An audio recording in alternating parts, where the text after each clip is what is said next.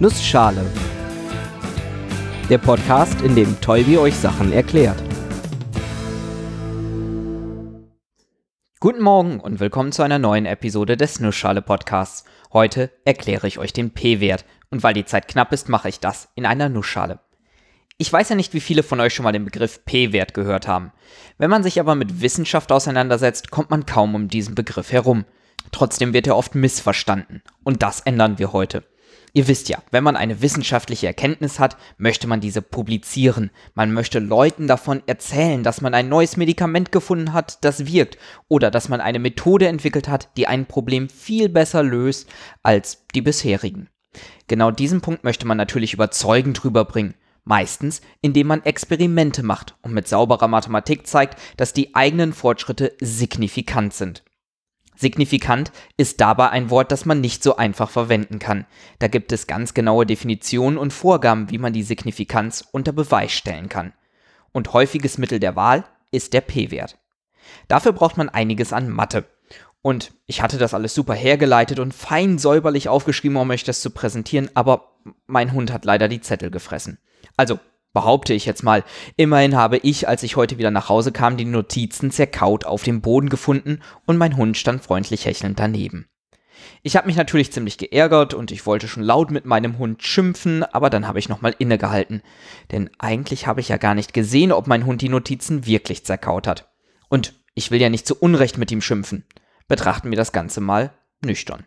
Ich mag meinen Hund und möchte ihm erstmal nichts Böses unterstellen. Also ist meine Hypothese, von der ich jetzt ausgehe, mein Hund hat die Notizen nicht gefressen. Ich nenne diese Hypothese mal die Nullhypothese.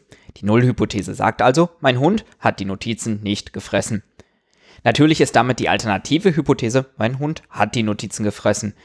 Ich werde vermutlich nie genau herausfinden, welche der beiden Hypothesen wahr ist, aber gucken wir uns die Situation einfach mal genauer an, um ein besseres Gefühl für die Wahrscheinlichkeiten der beiden Hypothesen zu bekommen. Die Beweislast ist erdrückend. Der Hund direkt neben dem zerkauten Papier. Vielleicht ist der Hund aber auch nur zur falschen Zeit am falschen Ort gewesen. Vielleicht hat ja die Katze der Nachbarn die Papiere zerkaut oder ein Einbrecher kam und hat die Papiere vernichtet und ist ohne weitere Diebstähle von dann gezogen. Vielleicht bin ich auch selber beim Mittagsschläfchen auf der Arbeit nach Hause schlafgewandelt und habe die Papiere selber so zugerichtet. Ja, ich weiß, das klingt hier ziemlich unwahrscheinlich, aber unmöglich ist es nicht. Gehen wir jetzt mal davon aus, dass unsere Nullhypothese stimmt. Der Hund ist unschuldig. Wie groß ist dann die Wahrscheinlichkeit, dass die Papiere so zugerichtet auf dem Boden landen? Wie gesagt, die Katze könnte es gewesen sein, ich selber oder ein Einbrecher. Und nehmen wir einfach mal an, dass die Wahrscheinlichkeit dafür, dass ohne Zutun des Hundes die Papiere so zugerichtet landen, 1% sei. Ist vermutlich noch viel zu viel, aber tun wir mal so. Dann würden wir uns ja schon ziemlich dumm vorkommen zu glauben, dass unsere Nullhypothese wahr wäre, oder? Also, dass der Hund nicht die Notizen gefressen hat. Naja, jetzt bin ich vielleicht ein bisschen abgeschweift. Ich wollte euch doch eigentlich vom P-Wert erzählen. Nun, der P-Wert beschreibt, wie groß die Wahrscheinlichkeit ist, ein beobachtetes Stichprobenereignis oder ein extremeres als dieses zu erhalten, unter der Voraussetzung, dass eine getroffene Nullhypothese wahr ist. Klingt jetzt kompliziert, aber eigentlich passt das recht gut auf die eben dargestellte Situation. Ich bin davon ausgegangen, dass die Nullhypothese wahr ist, dass mein Hund nicht die Notizen gefuttert hat und habe dann eine Wahrscheinlichkeit dafür berechnet, dass das beobachtete Ergebnis wahr ist, dass also trotzdem die Notizen zerkaut auf dem Boden gelandet sind. Das Ergebnis war grob geschätzt 1%.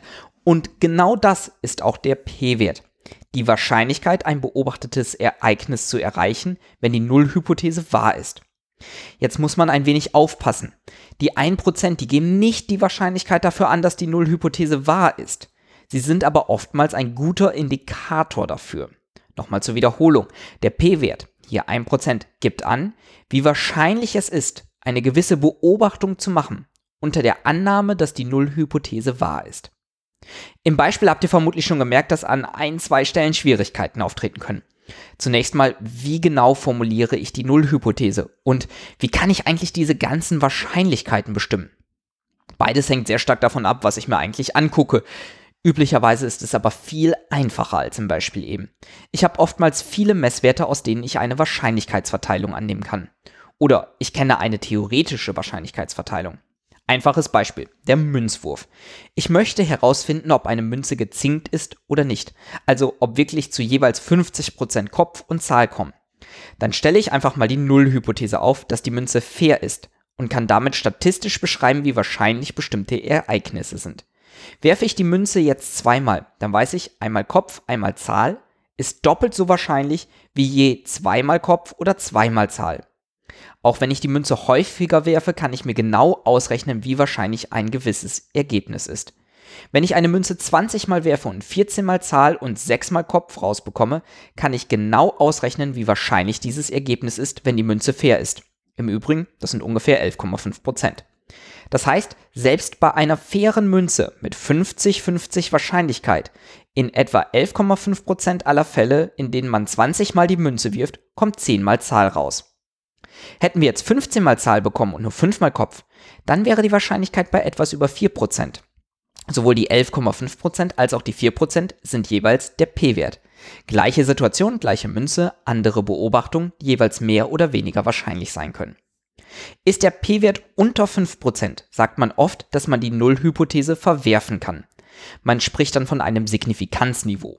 Je nach Aufgabe kann 5% ausreichend sein, manchmal aber auch nicht.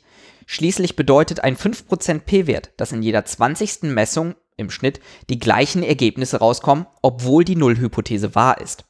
Dann will man die vielleicht nicht verwerfen. Bei Messungen im Teilchenbeschleuniger beispielsweise, da möchte man sich sehr sicher sein, dass die Messung akkurat ist, beispielsweise beim Higgs-Boson. Dort hat man folgende Nullhypothese angenommen. Das Higgs-Boson existiert nicht. Trotzdem hat man Teilchen gemessen, die vermutlich das Higgs-Boson sind. Vielleicht sind das aber auch nur irgendwelche Zufallsdaten. Um wirklich sicher zu sein, hat man so lange gemessen, bis man einen P-Wert von etwa 1 durch 3,5 Millionen hatte. Also 0, viele, viele Nullen, 3 irgendwas. Also, dass es extrem unwahrscheinlich ist, dass diese Messergebnisse rauskommen, obwohl das Higgs-Boson nicht existiert. Dieses Vorgehen ist relativ üblich. Man stellt zuerst eine Hypothese auf. Dann wählt man die Nullhypothese als das genaue Gegenteil. Dann überlegt man sich einen Signifikanzwert. Oft liegt der bei 5%. Beim Higgs-Boson war er 1 durch 3,5 Millionen. Dann misst man bestimmt den P-Wert. Wenn man einen P-Wert kleiner als den Signifikanzwert hat, dann spricht man von einem signifikanten Ergebnis. Und ansonsten sind die Ergebnisse nicht oder noch nicht aussagekräftig. Klingt doch eigentlich erstmal ganz sinnvoll, oder? Leider wird der P-Wert auch häufig missbraucht. Man muss halt eine passende Wahrscheinlichkeitsverteilung und Hypothesenauswahl finden.